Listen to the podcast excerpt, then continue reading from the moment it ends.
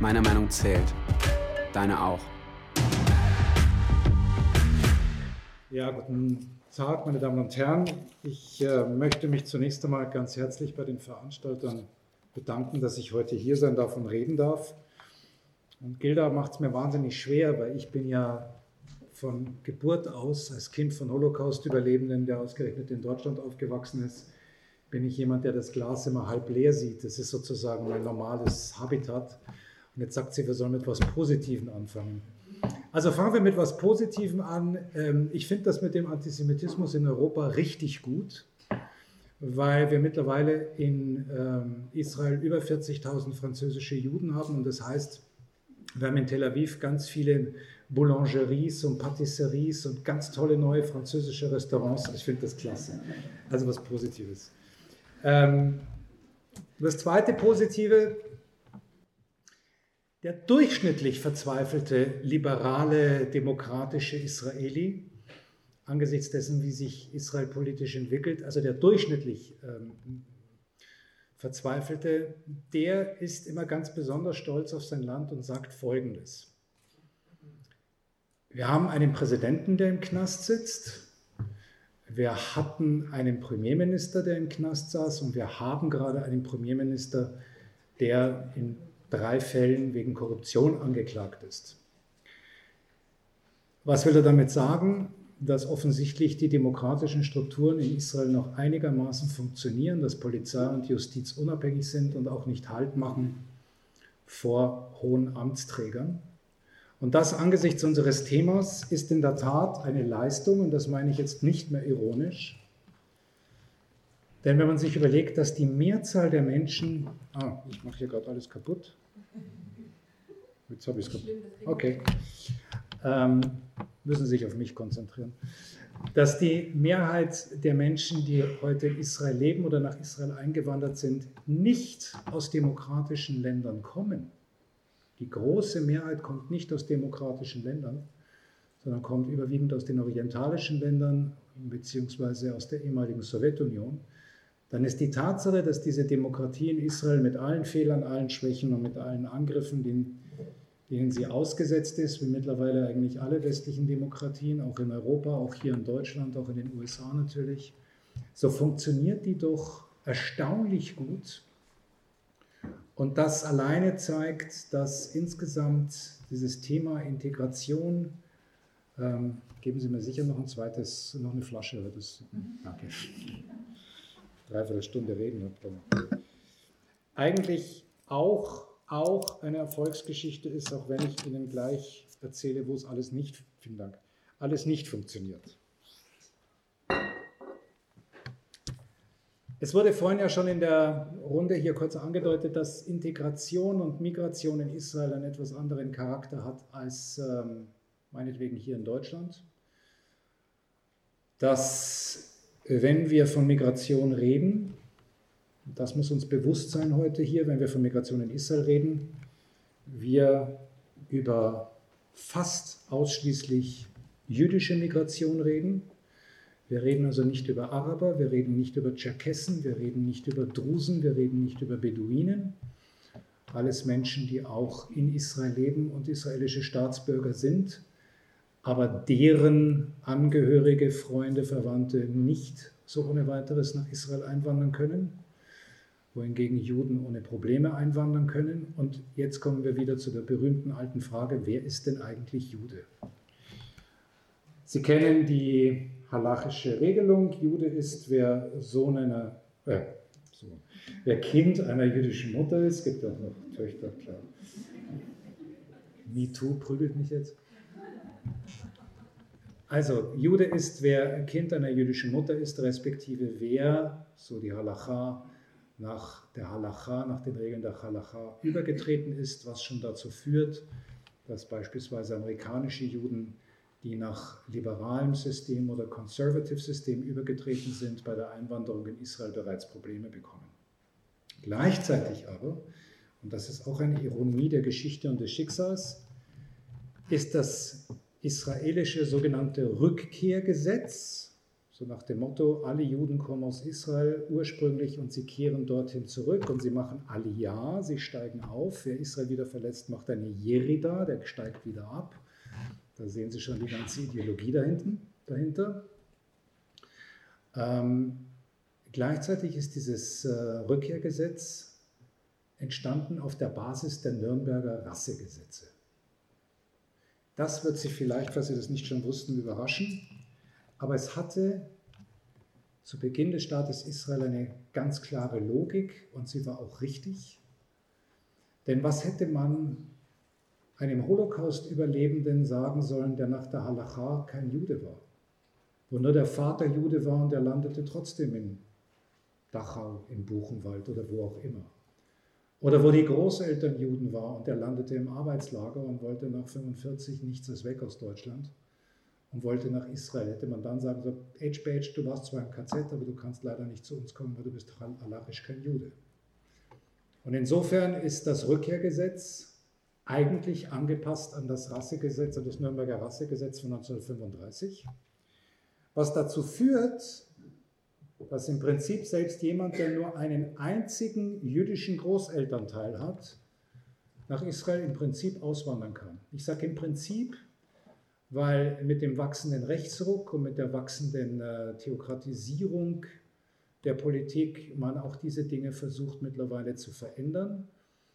Und es gab gerade in diesen Tagen in der israelischen Tageszeitung in Haaretz einen großen Artikel, dass äh, amerikanische Juden, deren Eltern ursprünglich aus der Sowjetunion stammen, nicht mehr so ohne weiteres einwandern können nach Israel, weil sie nicht mehr über die Jewish Agency einwandern können sondern über eine spezielle Organisation, die im Innenministerium angesiedelt ist, die heißt Nativ. Und die machen diesen Menschen das Leben schwer, weil sie plötzlich Papiere anfordern zum Nachweis, dass sie Juden sind, wo sie im Grunde genommen nach Russland, in die Ukraine oder sonst wohin fahren müssten, um irgendwelche Papiere zusammenzubekommen, was äh, fast ein Ding der Unmöglichkeit ist. Also auch da verändern sich die Dinge leider nicht zum Guten. Aber es gibt mittlerweile Protest, mal sehen, wo das hingeht. Das heißt, Sie haben also heute auch Einwanderung, gerade durch die sowjetischen Juden, die in den 90er äh, Jahren im Zuge von Glasnost und Perestroika nach Israel kamen, über eine Million Menschen, haben Sie sehr viele dabei, die halachisch keine Juden sind oder die nicht jüdische Ehepartner von Juden sind oder die nur einen jüdischen Großelternteil haben. Und somit ist deren Bezug zum Judentum erst einmal geringfügig bis gar nicht vorhanden. Und auch das ist eine schwierige Aufgabe für diesen Staat, dass man mittlerweile Einwanderungswellen hat von Menschen, die eigentlich mit dem Judentum erstmal so gar nicht viel zu tun haben, außer vielleicht eine gewisse Verfolgungsgeschichte. Und wenn man dann noch weiß, dass in der Sowjetunion die Nationalität ausschließlich nach dem Vater ging und in der sogenannten fünften Rubrik des sowjetischen Passes unter Nationalität, wenn dann da stand Jevrei, also Hebräer, dann ging das nach dem Vater. Und dann kommen diese Menschen nach Israel, werden wurden Jahre, Jahrzehnte lang in der Sowjetunion als Juden benachteiligt in vielerlei Hinsicht. Und dann kommen sie nach Israel und sagen, okay, du kannst zwar hier sein, aber du bist eigentlich kein echter Jude und kannst auch nicht auf dem jüdischen Friedhof begraben sein und wenn, musst du erstmal einen Übertritt machen. Da ist das orthodoxe Rabbinat ziemlich radikal und ziemlich äh, brutal. Und so gibt es tatsächlich mittlerweile nicht religiöse Friedhöfe, vor allem für Sowjetbürger, ähm, die sich dort begraben lassen, weil sie den Rabbinern nicht koscher genug sind. Das alleine stellt das Land vor unglaublichen Problemen. Und sie sind immer nur gut genug, wenn es ums Militär geht. Also kämpfen und sterben für das Land ist okay. Da ist völlig egal, ob irgendwie man da am achten Tag bei den Männern Schnippschnapp gemacht hat oder nicht. Aber wenn es um diese Dinge geht, dann wird es immer ganz schwierig, wenn Sie heiraten wollen und Sie wissen, es gibt in Israel kein ziviles Traurecht, sondern nur ein religiöses. Das gilt auch für Christen und Muslime. Dann wird alles schwierig und dann müssen Sie meistens aus dem Land raus, wie das mittlerweile auch sehr viele echte jüdische Israelis machen, die aber säkular sind und sich nicht mehr von den Rabbinern terrorisieren lassen wollen. Und insofern dann meistens nach Zypern fahren, die kennen das schon alle und in den zyprischen, zypriotischen Stand, Standesämtern können die sogar mittlerweile ganz gut Hebräisch. Die jüdische Migration nach Israel ist insofern auch rein charakterlich eine andere, weil sie auf zwei Dinge basiert, die es hier in Deutschland mit den Migrationswellen so nicht gibt oder in Europa so nicht gibt. Das erste ist die Idee der Migration, die ein integraler Bestandteil des israelischen Staates ist. Ein Staat, der aufgrund einer Idee entstanden ist, aufgrund einer Geschichte entstanden ist, ja, man kann sogar sagen, aufgrund eines Mythos entstanden ist und den die Zionisten im 19. Jahrhundert insofern verändert haben, dass sie aus dem jüdischen Volk eine jüdische Nation geschmiedet haben. Und ohne Immigration hätte es diesen Staat, nicht diesen Staat nie gegeben. Und so ist die Geschichte Israels immer eine Geschichte der Einwanderungswellen, die vor allem in den anfänglichen Zeiten vor der Gründung des Staates Israel immer so als erste, als zweite, als dritte Aliyah bezeichnet wird und die immer erzählt, wie diese neuen Wellen kamen. Nicht zu vergessen ist, dass der Zionismus eine europäisch-aschkenasische Idee ist, von aschkenasischen Juden. Sie wissen, Grob-Einteilung, aschkenasische Juden sind Juden aus Europa. Es gibt die Ausnahme, es gibt Juden in Bulgarien, die sind Sfardisch, es gibt Juden in Holland, es gibt Juden in Spanien, wenn es noch welche gibt. Und dann gibt es die sogenannten sfardischen Juden, die aus Sfarad, ursprünglich aus Spanien stammen, respektive in orientalischen Ländern lebten, die man aber heute in Israel auch Mizrachim, also Ost, Mizrach ist Ost, ist der Osten. Also im Grunde meint man damit orientalische Juden versus europäische Juden.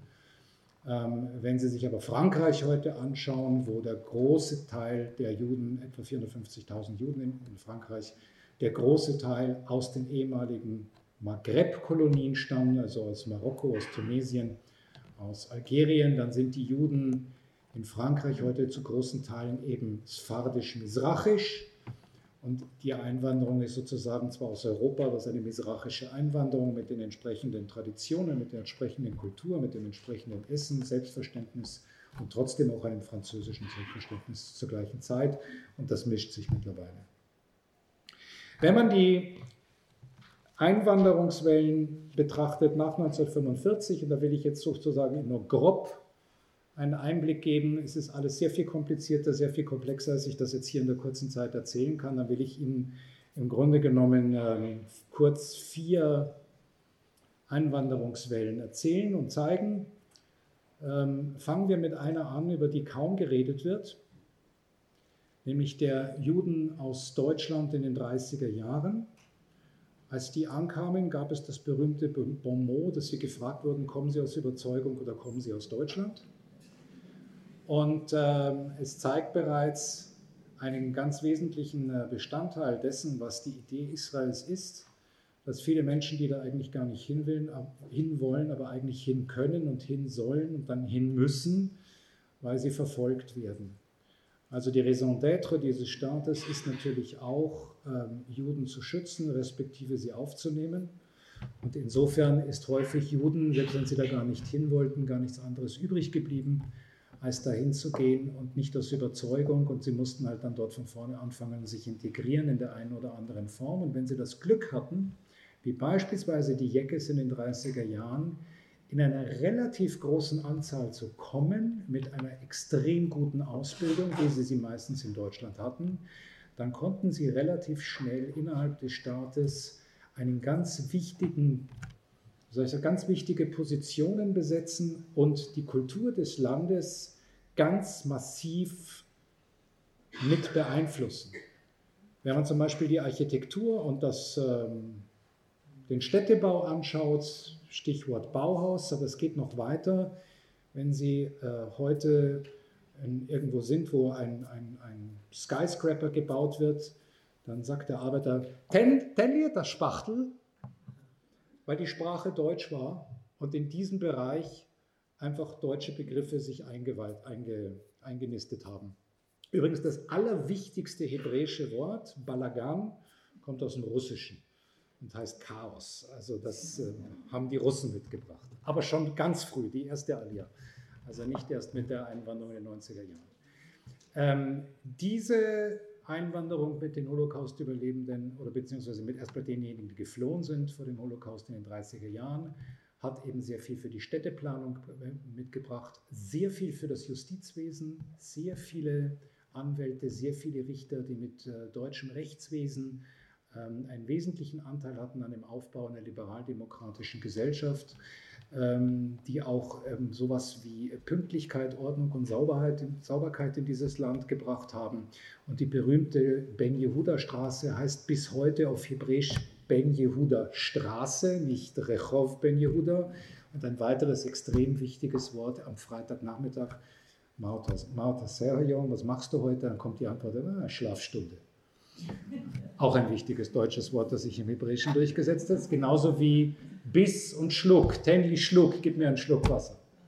Also sie haben ähm, immer wieder diese Einflüsse durch die, wenn es immer großen, wenn es große Einwanderungswellen waren mit entsprechenden Ausbildungen und ähm, was, was Sandra gerade auch gesagt hat, eine Million Russen, die gekommen sind in den 90er Jahren oder Sowjetbürger, muss man sagen, haben extrem viel für das äh, Boomen dieser sogenannten Startup-Nation und dieses Hightech-Wunders in Israel mit beigebracht, weil es eine große Anzahl an erstklassig ausgebildeten Ingenieuren, Mathematikern, Physikern, Computerspezialisten gab. Und diese Aliyah war insofern auch besonders interessant, weil sie in solchen Massen kam. Damals, als sie gekommen sind, gab es etwa sechs Millionen Israelis und es kam eine Million Menschen aus der ehemaligen Sowjetunion. Und wenn man das mal heute umlegt auf die Bundesrepublik, würde das heißen, dass die Bundesrepublik innerhalb von zehn Jahren ja, so schlappe 15 bis 18 Millionen Zuwanderer bekäme. Jetzt flippt dieses Land schon bei einer Million Zuwanderer aus. Kann sich vorstellen, was hier bei 15 bis 18 Millionen los wäre. Da wird es richtig lustig in Deutschland. In Israel war das anders. Natürlich auch anders weil es Juden waren, Klammer auf, ich habe Ihnen die Problematik der Definition Jude schon, schon vorhin erzählt. Ähm, aber auch, das muss man auch sagen, selbst wenn jetzt plötzlich 15 bis 18 Millionen Wolgadeutsche plötzlich nach Deutschland kommen würden oder Russlanddeutsche, wäre dieses Land, um es mal vorsichtig zu sagen, auch nicht erfreut mit den entsprechenden Problemen. Das ist in Israel in der Tat anders weil es eben ein Einwanderungsland, eine Einwanderungsgesellschaft ist wie die USA und weil es sich basiert, weil es basiert auf einer Idee und die nationale Identität ist eine Identität, die sozusagen immer noch im Entstehen und im Wachsen ist, mit einer Sprache, die reanimiert wurde und ähm, wo es wirklich über, eigentlich seit Entstehung dieses Staates eigentlich immer dasselbe ist, dass die Kinder den Eltern die Sprache beibringen müssen. Das hat sich eigentlich durch, durchwegs gehalten. Und gleichzeitig ist diese Sprache aber auch das verbindende Glied, selbst wenn man, es nicht, selbst wenn man diese Sprache nicht gut spricht. Denn was konnte ein deutscher Jude in den 30er Jahren mit einem jemenitischen Juden sprechen? Hebräisch, mehr blieb nicht. Und wenn ich äh, meine Zugehfrau bei mir zu Hause anschaue, die jetzt seit 15 Jahren bei mir arbeitet, Natascha, die aus äh, der Ukraine stammt, die kein Wort Englisch kann, wie reden wir miteinander? Natürlich Hebräisch. Und ähm, wenn ich dann nach Hause komme, dann schaut sie den Kanal 9 an, das russische Fernsehen in Israel. Und wenn ich dann zu Hause bin, dann schaue ich mir die ARD an, gezwungenermaßen, weil ich für die ARD arbeite und noch sehen muss, was, was wir machen. Also das ist ganz normal.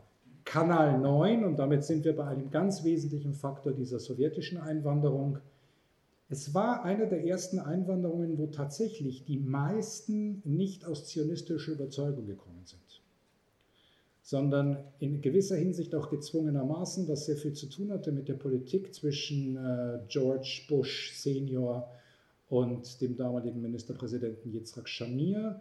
Es sind sehr viele äh, sowjetische Juden damals nach Amerika gegangen. Sie wissen, George äh, Bush Senior hat sich sehr stark eingesetzt für die sowjetischen Juden, für die Gefangenen Zions, wie die hießen, für Leute wie Nathan Sharansky, ähm, die gegen den Staat waren, gegen das System waren, aber die auch als Juden weggesperrt wurden in Sibirien. Prisoners of Zion hießen die auf Englisch.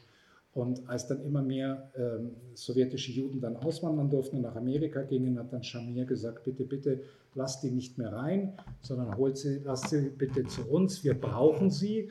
Und warum brauchte Israel diese Menschen in allererster Linie, um das demografische Ungleichgewicht zwischen Palästinensern und Israelis zu verändern? Denn zu dem damaligen Zeitpunkt sah es tatsächlich so aus, dass innerhalb von 20, 25 Jahren es mehr Palästinenser zwischen Mittelmeer und Jordan geben wird als Juden. Und das wollte man irgendwie, dem wollte man irgendwie begegnen. Und als dann unter Helmut Kohl die Bundesrepublik Deutschland ebenfalls sowjetische Juden reinließ, sagte wiederum Schamir zu Kohl, lasse nicht rein. Und daraufhin sagte Kohl richtigerweise, das können wir mit unserer Geschichte nicht machen. Wir können Juden, die zu uns kommen, unter anderem auch wegen des Antisemitismus in der Sowjetunion, können wir die nicht so ohne weiteres ablehnen. Nichtsdestotrotz, eine Million Menschen kamen. Und was das bedeutet für ein Land mit sechs Millionen Menschen, können Sie sich vorstellen. Es war eine unglaubliche Anstrengung, die dazu führte, dass man also Geld aus dem Ausland aufnehmen musste, ganz viel Geld um für diese Leute überhaupt erstmal eine Unterkunft zu schaffen. Und in diesen ganzen Orten, wo man sie zunächst mal unterbrachte, hat man Karawanen aufgestellt, solche Container. Und da haben sie erstmal gelebt und da war also alles erstmal extrem, extrem schwierig. Diese Menschen aber, gerade weil sie nicht aus zionistischer Überzeugung zunächst kamen, haben dann etwas gemacht, was es so in der Geschichte Israels nie gab. Alle Juden, die nach Israel eingewandert sind, wollten sich so schnell wie möglich integrieren, wollten so schnell wie möglich die Sprache lernen, wollten so schnell wie möglich israelisch werden, wollten so schnell wie möglich Teil dieses Landes werden und vor allem auch, vor allem wenn sie verfolgt waren, beispielsweise aus Deutschland oder nach 45, nach der Shoah, wenn man dann aus Europa geflohen ist. Sie wollten so schnell wie möglich auch ihre alte Geschichte vergessen, um etwas Neues anzufangen, was Besseres, was Positiveres. Diese sowjetische Juden waren aber nicht so. Sie waren allein durch die Tatsache, dass sie so viele waren, noch nicht einmal gezwungen, zunächst einmal Hebräisch zu lernen, weil sie konnten sich überall wunderbar auf Russisch verständigen und vor allem, weil die ganzen Institutionen gezwungen waren, plötzlich auch Russisch zu sprechen. So haben sie bis heute im israelischen Fernsehen Untertiteln, die auch auf Russisch da sind. Sie gehen heute auf ein Amt in Israel und sie können nicht Hebräisch. Wenn sie Russisch sind, gibt es immer jemanden, der Russisch kann. Die Formulare sind doch auf Russisch. Das führte dazu, dass es mittlerweile ein russischsprachiges Pressewesen gibt, dass es einen russischen Fernsehkanal gibt, etc. etc. Interessanterweise jetzt, wo es eine zweite oder die dritte Generation dieser sowjetischen Juden gibt, die zwar alle noch Russisch können, aber mittlerweile Israelis sind, in Israel geboren, in Israel aufgewachsen, in Israel integriert mit Hebräisch als echte Muttersprache, geht allmählich zum Beispiel auch dieses Pressewesen wieder unter. Aber es gab natürlich ganz viele und gibt nach wie vor ganz viele Kulturzentren, wo sich äh, russische Juden treffen und äh, sowjetische Juden treffen und dann wird den ganzen Abend Pushkin vorgelesen oder Tschechow oder Tolstoi oder so. Und das ist wirklich großartig und man, der Wodka fließt in Strömen, es ist wirklich so. Und ähm, man hat plötzlich das Gefühl, man ist irgendwie wieder in der Sowjetunion. Auch das ein Phänomen einer Gesellschaft, die im Grunde genommen versucht zu integrieren, ähnlich wie in den USA, und was wir erleben, auch das ist eine typische Entwicklung der Zeit. Wir erleben wieder den Rückfall in die einzelnen Ethnien, was viel zu tun hat mit Nicht-Akzeptanz und zum Teil auch Rassismus innerhalb der Gesellschaft. Denn es gibt natürlich die ganz klare Hackordnung. Das Alleredelste ist der Ashkenazi, der irgendwann in den 20er Jahren oder wann auch immer eingewandert ist. Und der niedrigste ist der Äthiopier, der Schwarze. Bevor wir zu den Äthiopiern kommen, will ich aber kurz zu einem der wichtigsten und problematischsten äh, Auseinandersetzungen kommen dieser ganzen Migrationsproblematik. Und zwar ist das die zwischen aschkenasischen und misrachischen Juden. Wie gesagt, ähm, der Zionismus ist eine aschkenasisch-europäische Idee. Im Grunde genommen das letzte große Projekt ähm, der Nationalidentität des 19. Jahrhunderts, auch dieser europäischen Entwicklung hier innerhalb Europas, nicht zu vergessen die Vereinigung Deutschlands nach 1870 und ebenso halt eben dann der Zionismus. Und ähm, die aschkenasischen Juden, die wie David Ben-Gurion und andere aus Russland stammten, aber eben auch aus Osteuropa und zum Teil aus Westeuropa, die natürlich ganz klar im klassischen Bildungssinn europäisch zentriert, europazentriert, euro, sag mal, ethnozentrisch äh, orientiert waren, schauten auf alles orientalisch-arabische herab, in der ganz klassischen Verachtung des barbarischen Ar äh, Arabers, wie es in Europa der Fall war. Und Sie kennen vielleicht den berühmten palästinensischen äh, Intellektuellen Edward Said. Und Edward Said hat vor über 20 Jahren, 25 Jahren ein ganz hervorragendes Buch geschrieben, das heißt Orientalism, das sich beschäftigt damit, wie der Westen immer auf ähm, den Orient geschaut hat, immer mit dieser Verachtung und vor allem auch mit unglaublichen Klischees.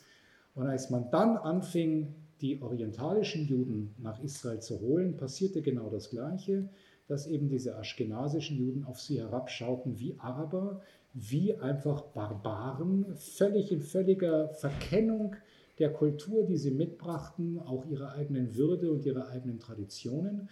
Und das führte beispielsweise unter David Ben Gurion dazu, dass sehr viele, vor allem auch marokkanische, aber auch irakische und andere Juden, die einwanderten oder nach Israel gebracht wurden mit der Jewish Agency, in die Peripherie des Landes gebracht wurden und verteilt wurden. Peripherie heißt an die Grenzgebiete, wie beispielsweise, das ist äh, heute einfach auch durch die Auseinandersetzung mit Gaza nach wie vor ein wichtiges Thema, in den Süden Israels, in Städte wie Sterot und anderswo, die Sie immer wieder in den Schlagzeilen haben, weil sie permanent mit Raketen beschossen werden.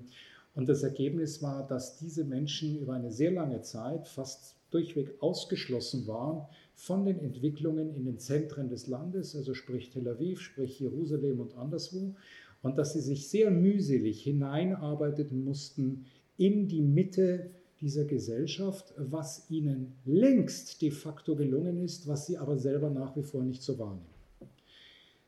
Die, das Ergebnis dieser auch rassistischen Migrations- und Integrationspolitik des frühen Israel war eine unglaubliche Wut unter diesen, ähm, ich sage jetzt sehr bewusst, arabischen Juden, die gleichzeitig aber auch das Problem hatten, dass sie die Sprache des Feindes sprachen, die im Land verpönt war und die man einfach nicht mehr sprechen durfte. Wenn man Jiddisch als Muttersprache hatte oder Deutsch oder Französisch oder Englisch oder Russisch oder Polnisch, war das kein Problem. Wenn man Arabisch sprach, damals war es ein großes Problem, sodass viele dieser Kinder in der zweiten Generation die Sprache schon gar nicht mehr konnten, beziehungsweise es nicht ertrugen, wenn ihre Eltern diese Sprache sprachen, weil man wollte ja nicht sein wie der Feind. Das Ergebnis war, dass in den 70er Jahren eine Entwicklung begann, die eine Bewegung begann, die sich Black Panther nannte, nach dem Vorbild der ähm, amerikanischen schwarzen Bewegung. Und die anfing, gewaltsame Demonstrationen gegen ihre Unterdrückung, gegen ihre extreme Benachteiligung äh, zu machen, ähm, die dazu führte, dass Golda Meir diesen Menschen dann, weil es immer gewalttätiger und immer brutaler wurde, tausend Versprechungen machte und man wirklich Millionenbeträge bereitgestellt hat, die man in Entwicklung, Aufbau, Bildung und Kultur für diese Menschen ähm, investieren wollte, mit dem Ergebnis, dass es 1973 zum Yom Kippur-Krieg kam und dann war plötzlich diese ganzen Pläne alle vom Tisch. Man brauchte das Geld für den Krieg und nach dem Krieg redete kein Mensch mehr darüber und das Thema war vom Tisch. Es war de facto so und das gilt in Teilen, in manchen Teilen Israels immer noch. Es war sogar in Tel Aviv so, dass dort in den Stadtteilen, wo überwiegend orientalische Juden leben, die Schulen sehr viel schlechter ausgestattet waren oder sind, schlechtere Lehrer, schlechter ausgebildete Lehrer sind, im Gegensatz zu den Elitevierteln der, ich sage jetzt, weißen Juden, wo die Schulen sehr viel qualitativ höher stehend sind und besser sind. Das war früher extrem, das ist heute in Teilen noch so. Und ähm, was sich danach, nach 1973, nach dem Yom Kippur-Krieg begann zu entwickeln, und das ist auch eine ganz wesentliche Entwicklung hin zu diesem Partikularismus, den Sie heute wieder in der israelischen Gesellschaft mehr und mehr erleben, ist ein neues Phänomen, das es bis zu dem Zeitpunkt in Israel nicht gab, nämlich das Phänomen der ethnischen Parteien. Es entwickelte sich eine orthodoxe Partei genannt Schass, eine orientalische Partei von orientalischen Juden, überwiegend Marokkanern, unter ihren sehr charismatischen Anführer Aryeh Deri, natürlich auch er korrupt, natürlich auch er mehrfach im Gefängnis, ja ganz klar, ist ein israelischer Politiker, ist ein, goes without saying. Ähm, und ähm, Aryeh dessen Partei oder dessen Gruppierung lange Jahre innerhalb des, der aschkenasischen orthodoxen Parteien waren, begann sich da herauszuschälen, weil man gesagt hat, wir müssen unser eigenes Ding machen, um unsere eigenen Interessen zu vertreten. Und als dann tatsächlich Ariaderi das erste Mal angeklagt wurde und dann auch in den Knast kam, weil er verurteilt wurde wegen Korruption, hat er das natürlich sehr geschickt. Donald Trump hat wahrscheinlich von ihm gelernt, als massiven Angriff der aschkenasischen Elite dem Fall nicht Democrats, sondern der aschkenasischen Elite gemacht, die alle gegen mich sind, weil ich eben ein orientalischer Jude bin. Und das funktionierte und das klappte. Und als er nach ein paar Jahren wieder rauskam, kam er als Held raus, auch wenn es eine Weile gedauert hat, bis er die Partei wieder übernehmen konnte. Wir haben eine ähnliche Entwicklung dann gehabt mit einer Million sowjetischer Juden. Wir hatten mehrere äh, ethnische russische Parteien eine von Nathan Staransky, die andere, die jetzt in diesem Jahr, in diesem vergangenen Jahr eine besondere Rolle spielte, Israel Beitenu von äh, Avigdor Liebermann, der aus äh, Moldawien ursprünglich stammt, die auch ganz klar ausgerichtet ist für die sowjetische Klientel, mittlerweile muss man sagen für die ältere sowjetische Klientel. Und das heißt immer auch ganz klar Partikularinteressen vertreten, bedeutet aber auch einen ganz extremen Säkularismus, Laizismus zu vertreten, antireligiös, weil der Großteil der sowjetischen Juden sind wirklich antireligiös, wie das in der kommunistischen Ära so war. das ist ja nicht viel anders, als man das zum Teil auch aus der DDR, aus der ehemaligen DDR kennt. Und ähm, insofern entwickelte sich da etwas Neues, womit Israel umgehen musste und was einfach auch dazu führte, dass man ähm, auch in den Parteien, in denen man quasi keine ethnischen Partikularinteressen vertreten hat, dann versuchte immer wieder in die oberen äh, Listenpositionen bei Wahlen dann Vertreter dieser Partikulargruppen hineinzuschieben, um zu zeigen, ähm, wir sind ja sehr divers und sehr offen.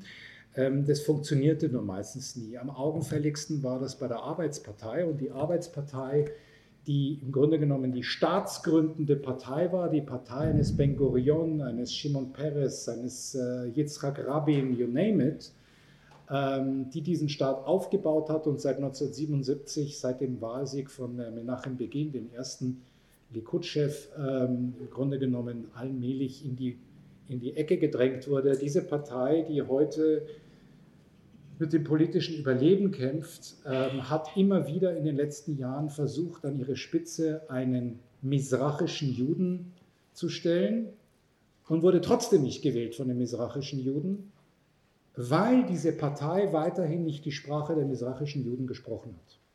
Weil diese misrachischen Juden, die dann diese Partei übernommen haben, zwar so getan haben, als ob sie reden wie die misrachischen Juden, aber im Grunde genommen sie geredet wie die weißen Juden. Das ist ein bisschen das Phänomen von Barack Obama, dem im Laufe der Jahre immer mehr von der schwarzen Community angekreidet wurde, dass er eigentlich ein weißer Politiker sei. Inwiefern das stimmt, ist gar nicht wichtig. Der entscheidende Punkt ist, wie es wahrgenommen wird und wie es kolportiert wird. Das heißt, auch jetzt, wo die Arbeitspartei zum zweiten Mal hintereinander wieder einen misrachischen Vorsitzenden hat, Amir Peretz, das interessiert überhaupt niemanden, weil nach wie vor die Arbeitspartei, abgesehen von der Krise, die die Sozialdemokratie auch weltweit hat und damit am Untergehen ist, ich meine, wie, wie, heißt, wie heißen die beiden, die gerade diese sterbende Partei führen? Ähm, also lange Rede, kurzer Sinn, ähm, diese Partei wird auch gehasst, weil sie nach wie vor als weiße aschkenasische Elitepartei verstanden wird und weil Menachem Begin, und damit sind wir bei einem ganz interessanten Unternehmen, das bis heute sich durchzieht, etwas gelungen ist 1977, Stichwort Benachteiligung der misrachischen Juden, Black Panther und so weiter. Er selber, ein polnischer Holocaust-Überlebender und Intellektueller, also Aschkenasischer wie Menachem Begin konnte man nicht sein, der viele Jahre in der Opposition war und in der Opposition auch von der damaligen sehr starken Arbeitspartei auch immer sehr schlecht behandelt wurde, buchstäblich. Sie, es schaffte, die orientalischen Juden zu überzeugen, dass er einer von ihnen sei, zwar nicht misrachisch, aber von der aschkenasischen Elite ist gleich Arbeitspartei, doch immer unterdrückt und darum müssen wir gemeinsam gegen sie vorgehen. Und eines der großen Erfolge von Menachem Begin, dass das funktionierte, war auch, dass er ein Jude war, der das Judentum noch wirklich kannte und kein Sozialist war, wie ein David Ben Gurion oder Shimon Peres, die zwar ihr Judentum noch theoretisch kannten, aber damit nichts mehr zu tun hatten, weil sie Zionisten waren. Begin erkannte, dass ein ganz wesentlicher Bestandteil der orientalischen Juden, selbst wenn sie nicht religiös waren, tatsächlich ihre jüdisch-religiöse Identität war. Das, was man auf Hebräisch Masoret, eine gewisse Form von kulturell-religiöser Tradition nennt. Und sprach das an. Und sprach das immer wieder an, um zu sagen, wir verstehen euch. Wir verstehen, dass ihr sozusagen die echten Juden seid. Benjamin Netanyahu, der Elite Ashkenazi par excellence, in Amerika studiert, MIT-Absolvent, ähm, eigentlich eher Amerikaner als Israeli, privilegierte Familie, in Eliteeinheit Sayeret Matkal gedient und, und, und. Also alles, was Sie an aschkenasischem Elite-Dasein nur sehen wollen, haben Sie, in Benjamin, haben Sie in Benjamin Netanyahu tatsächlich verkörpert. Der hat beispielsweise bei der letzten oder vorletzten, wir wählen ja alle paar Monate ein Parlament, ich weiß schon nicht mehr über welche, also wir haben jetzt wieder Wahlen am 2. März, wahrscheinlich dann im halben Jahr wieder. Ist aber schön, es macht Spaß. Ähm, und ähm, der hat zum Beispiel bei einer großen Demonstration kurz vor den Wahlen tatsächlich auch genau wieder in dieses Horn geschlagen, äh, Entschuldigung, Horn geblasen, weil linke Tel Aviver Intellektuelle wieder mal den klassischen Fehler gemacht haben und warum sie auch mittlerweile überflüssig geworden sind in der Politik und keine Rolle mehr spielt. Es war ein Künstler da, der gesagt hat, dass ihm diese abergläubischen, Mesusa küssenden äh, äh, Menschen aus der Steinzeit nur nerven. Eine Mezuzah ist dieser kleine Behälter an einer Tür mit einem wichtigen Gebet, das man mit dem Rein- und Rausgehen küsst, um immer an die Gegenwart Gottes zu denken. Und diese Mezuzah soll einen auch schützen und so weiter und so weiter. Was macht Netanyahu? Der unreligiöseste, säkularste Jude, den sie sich überhaupt nur auf Gottes Erdboden vorstellen können, hält eine große Demonstration am Kikar Rabin in Tel Aviv und schreibt, diese Menschen verraten das Judentum, die Linken wissen nicht mehr, was es heißt, Jude zu sein, was er übrigens vor vielen Jahren bei einem Besuch bei dem orthodoxen misrachischen Rabbiner Kaduri auch gesagt hat. Die wissen nicht mehr, was es heißt, Jude zu sein. Und als der vorletzte misrachische Führer der Arbeitspartei Avi Gabay sagte, wir holen das Judentum sozusagen in die Linke zurück, wurde er von der Linken dafür wieder angegriffen, weil nee, um Gottes Willen, Juden wollen wir nicht mehr sein, wir sind moderne Israelis. Und damit verstehen sie aber nicht den Zeitgeist, der in Israel herrscht, die Rejudaisierung des Zionismus, was viel zu tun hat mit dem nationalreligiösen Judentum, auch der Ashkenazim, aber vor allem auch mit den orientalischen Juden. So, letzter Punkt und der traurigste Punkt, die Einwanderung der äthiopischen Juden. Ich habe in den 90er Jahren ein Buch über die Geschichte und äh, die Kultur der äthiopischen Juden geschrieben und habe damals diese ganze, Sie können sich vielleicht noch daran erinnern, die Älteren, ähm, diese Ausflugswelle, wo Israel in 36 Stunden mit einer Luftbrücke den Großteil der äthiopischen Juden rausgeholt hat, wegen des Bürgerkrieges unter Mengistu in Äthiopien, habe ich damals ein Buch darüber gemacht, war in Äthiopien, war in Israel und war in diesen Auffanglagern und habe gesehen, was dort alles falsch gemacht wurde. Falsch gemacht wurde, wie eigentlich mit allen anderen Einwanderungswellen auch. Es ist ja eben nicht so, dass Israel, obwohl es ein Einwanderungsland ist, obwohl es ein Migrationsland ist, obwohl Migration ein Teil der nationalen Identität ist, deswegen genau weiß, wie Integration geht und sich auch dann entsprechend verhält und kümmert. Man kümmert sich nicht wirklich. Also es kamen diese äthiopischen Juden. Und um zu verstehen, was das bedeutete, möchte ich Ihnen eine kleine Geschichte erzählen. Ich habe noch zehn Minuten. Ähm, die Ihnen zeigt, mit was für unglaublichen Problemen dieses Land sich konfrontiert sieht. Ich begleitete damals für mein Buch, für die Recherchen begleitete ich damals eine äthiopische Familie, die aus äh, gerade mehr oder weniger gelandet war und weil in den Auffangslagern kein Platz war, sofort eine Wohnung bekam. Und wir gingen mit der Sozialarbeiterin, mit der israelischen, in diesem älteren Ehepaar im Außenbezirk von Jerusalem und ich hatte meinen ähm, amharischen Dolmetscher dabei. Es gab nämlich in den 80er Jahren bereits eine erste Auswanderung von äh, äthiopischen Juden, die über den Sudan nach Israel geflohen waren, nicht ausgeflogen wurden, aber geflohen waren. Und mein damaliger ähm, Übersetzer war einer aus dieser ersten Auswanderungswelle in den 80ern und der sprach Hebräisch und, und eben natürlich noch seine Muttersprache Amharisch. Und wir kamen diese Wohnung an und äh, die schauten sich das irgendwie an und waren irgendwie völlig äh, irritiert über diese Wohnung. Und der Mann war in den 70ern. Der ging dann irgendwie durch die Wohnung und plötzlich hörten wir den aus irgendeinem Zimmer ganz aufgeregt rufen auf Harisch und kam zurückgelaufen und redete ganz aufgeregt und strahlend und lachend auf seine Frau ein. Was war? Er erklärte seiner Frau, wie mir mein Dolmetscher übersetzte, Sie sind jetzt endlich reich, Sie sind wirklich reich, weil Sie haben ein großes Glück, weil Sie haben jetzt eine eigene Quelle. Eigene Quelle. Und er zog seine Frau nach hinten und die Quelle war die Toilette. Und dann musste ihm erstmal erklärt werden, dass das keine Quelle ist, sondern eine Toilette. Und daraufhin schaute er uns völlig entsetzt an und sagte, ihr verrichtet eure Notdurft in einem Haus? Was seid denn ihr für Barbaren? Denn wenn man in Gondar war, wo die meisten dieser äthiopischen Juden lebte, dann hatten sie ihre Bambushütten oder was auch immer und gingen natürlich fürs Geschäft raus. Irgendwo in den Busch, wie das überall auf der Welt so ist in solchen Völkern. Und plötzlich sagte er, ich soll das in meiner Wohnung machen, pfui Teufel. Dieser Mann wurde mehrfach von der israelischen Polizei verhaftet, weil er immer, Entschuldigung, zum Groß- und Kleinmachen auf die Straße sich vor die Haustür setzte.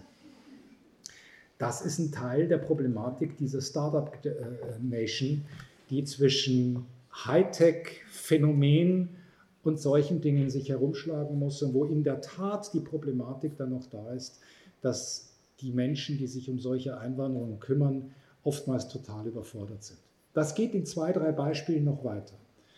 Ein Beispiel ist zum Beispiel, dass ähm, ich Ärzte kannte, der, die hatten äthiopische Patienten, wir reden vor allem aus der ersten Generation, und die waren am Sterben, obwohl man nicht nachweisen konnte, was sie wirklich hatten. Sie wurden untersucht, was auch immer, verweigerten Spritzen, weil sie sagten, Mensch, du willst mich umbringen und sprachen auf Medikamente nicht an. Und dann zogen diese Ärzte ihre Schamanen hinzu und siehe da, die Menschen wurden wieder gesund. Oder das ganz große Problem, dass man in dieser Zeit äthiopische und sowjetische Juden zusammen in solche Auffangslager steckte.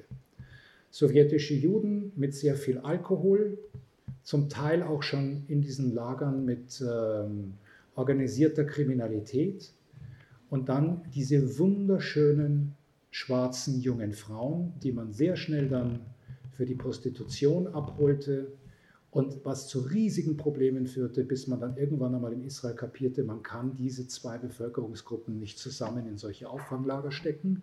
Ein weiteres massives Problem war eine wachsende Zahl von Selbstmorden unter älteren Äthiopiern. Sie waren die Patriarchen und plötzlich sitzen sie in der Merkas Klita, sitzen sie im Misrat also in den Behörden. Und äh, die kleinen Kinder, die natürlich schon Hebräisch können, weil sie im Kindergarten das schon gelernt haben, erledigen alles für die alten Männer, die doch eigentlich die Patriarchen sind und haben nichts mehr zu melden. Und viele von ihnen haben sich umgebracht. Und es gibt von einem sehr berühmten Fotografen in Israel eine Fotoserie, die sehr bezeichnend ist. Da sieht man eine gerade eben angekommene äthiopische Großfamilie, noch mit diesen weißen Gewändern, wunderschön, mit dem Patriarchen, der auch noch einen Turban hat, in der Mitte. Und ein Jahr später hat er dieselbe Familie fotografiert, alle in irgendwelchen Parkers. Und die Kinder sind in der Mitte und der Alte steht am Rand. Und all diese Dinge wurden und werden in Israel, was das kulturell für diese Menschen bedeutet, überhaupt nie aufgefangen. Wie überhaupt Israel, ich habe es am eigenen Leib erlebt, in Sachen Integration eigentlich sträflich ganz viele Grundsätzlichkeiten vernachlässigt. Was dieses Land zusammenhält, was letztendlich dazu führt, dass es trotzdem einigermaßen funktioniert, ich könnte noch viel Schlechtes erzählen, aber ich muss jetzt irgendwie aufhören, sind zwei Dinge. Jetzt muss ich wieder etwas Positives ändern. Das eine ist wirklich eine über alles stehende gemeinsame Jahrtausende alte Identität. Und das zweite ist das Glück, dass die arabische Umwelt und der Iran Israel zerstören wollen. Das ist großartig. Warum ist das großartig? Lassen Sie es mich so erzählen, was ich zu Beginn der zweiten Intifada in Ramallah einem sehr, sehr lieben palästinensischen Freund von mir in einem Café sagte, als die ersten Selbstmordattentate in Tel Aviv von Netanya und Naharia losgingen. Und hat gesagt, unser Glück ist, dass ihr noch blöder seid als wir. Wenn ihr nämlich schlau wärt, würdet ihr gar nichts tun, würdet irgendeinen Friedensvertrag unterschreiben, wurscht, was ihr dafür bekommt, setzt euch in aller Ruhe an diese neuen Grenzen, egal wo die sind, raucht 50 Jahre Nargila und in 50 Jahren garantiere ich euch, schießt keine einzige Rakete ab und in 50 Jahren steht ihr auf, spaziert gemütlich an den Strand von Tel Aviv und übernimmt den Rest des Landes, weil dann haben wir Juden uns längst untereinander umgebracht. Aber da ihr ununterbrochen uns bekämpft, ist das wirklich der Kit tatsächlich, um es etwas weniger ironisch zu sagen, der diese Gesellschaft immer wieder auch zusammenhält. Die Auseinandersetzungen, die nationalen, die ethnischen, die religiösen Auseinandersetzungen, die werden immer radikaler und brutaler innerhalb der israelischen Gesellschaft. Nicht die Auseinandersetzung zwischen links und rechts. Es gibt keine Linke mehr in Israel, das ist vorbei.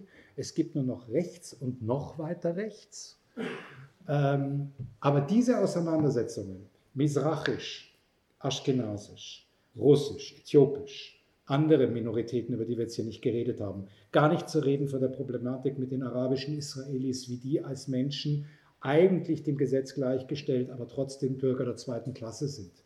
Ähm, die, die Frage von orthodox, nicht orthodox, säkular, nicht säkular, jüdisch, israelisch, Identitäten, all das verschärft sich in diesem Land zunehmend und wird ein immer größeres Problem und keiner weiß, wie sich das in Zukunft entwickeln wird. Aber die permanente Gefahr, die alle gemeinsam bedroht, ist ein ganz wichtiger Kit, dass die Migration und die immer wieder vorkommenden Migrationen letztendlich dann doch funktionieren, wenn man an einem ganz wesentlichen Strang am selben Strang, an einem wesentlichen Punkt am selben Strang zieht, nämlich der Frage des gemeinsamen kollektiven Überlebens. Wenn man in der Bundesrepublik Deutschland begreifen würde, dass alle Menschen, die in diesem Land auch leben, egal wie man sie nun benennt, Ausländer, Migranten, Biodeutsche, you name it, letztendlich alle am gleichen Strang ziehen nämlich an der Frage des Überlebens eines liberal-demokratischen Staates, der uns allen die Möglichkeit zu einem freiheitlichen und friedlichen Leben garantiert, würde sich vieles ändern. Das sehe ich aber leider nicht. Ich danke Ihnen für Ihre Aufmerksamkeit.